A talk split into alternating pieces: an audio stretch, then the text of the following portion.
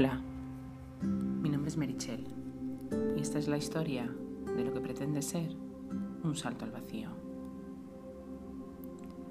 Están siendo días complicados. Seguimos en Jaén porque la situación familiar de las últimas semanas no ha mejorado y hemos decidido trasladarnos aquí temporalmente. Desde aquí es mucho más sencillo organizar la logística para afrontar el día a día pero también es verdad que dificulta otras muchas cosas. En lo concerniente a mí, lo dificulta casi todo. He parado totalmente el ritmo que llevaba de cursos, de formación, de sesiones de coaching. He dejado hasta el yoga y la meditación, que era lo único que no me había permitido abandonar en este último año. Pero aquí me resulta muy complicado seguir con todo eso. Los primeros días todo esto me agobiaba, mucho, porque tenía la sensación de que iba a empezar a dejar pasar trenes y era como si el avance del tiempo hiciera más patente mi parálisis temporal. Pero en estos últimos días he preferido dejar de pensar en eso para intentar verlo todo desde otro punto de vista. Es cierto que tener que parar así, en seco, de golpe, y sin fecha prevista de regreso, de regreso cuando apenas empezaba a caminar, desanima a cualquiera. Pero he vuelto a aquella publicación de Instagram que os comenté la semana pasada, creo que fue la semana pasada, en la que aparecían los 20 pasos a seguir para alcanzar el éxito. Y he pensado que no en todos los casos serán 20 pasos. A lo mejor en unos casos son 16 y en otros son 30 y en mi caso, lo mismo hay que cambiar el tercer o el cuarto paso porque de repente el mundo se para, ya sea por una pandemia o por una enfermedad. Pero todo se para y cuesta un poco más pasar al siguiente nivel. El problema es que se necesita mucha fuerza moral para poder ser consciente de eso. Y yo no sé si tendré esa fuerza cuando llegue el final del verano.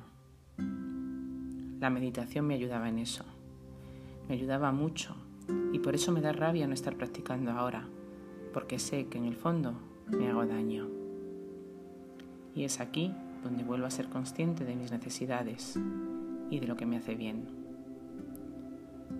Vuelvo a ser consciente de lo fundamental que es para mí la rutina y de lo importante que es el que en esa rutina yo busque mis propios momentos sin sentirme mal por ello, sin tener que juzgarme. Y quizá esta parte podría resolverla levantándome a las 6 y 20 de la mañana como hago cada día en Almería. Pero las rutinas que te sirven en un lugar no siempre sirven en todos los lugares. Y por eso estoy intentando crear aquí esos nuevos hábitos que me hagan bien.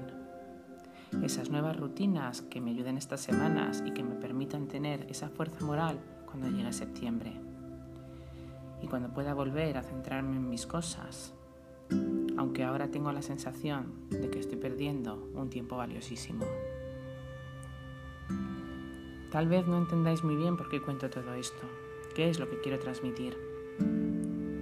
Este intento de podcast nació con la intención de reflejar la realidad de un salto complicado, para que si el día de mañana alguien estaba en esa situación, tuviera alguna luz, alguna idea sobre lo que puede pasar una vez que decidimos dar ese paso, que confiamos y saltamos. Y este momento, estas situaciones, estas sensaciones o estas circunstancias también son parte de ese salto al vacío. Y por eso tengo la necesidad de dejarlos aquí reflejados de alguna manera. Hoy es el último día de trabajo de aquella compañera que os comenté, que era la última en salir con el héroe de mi empresa.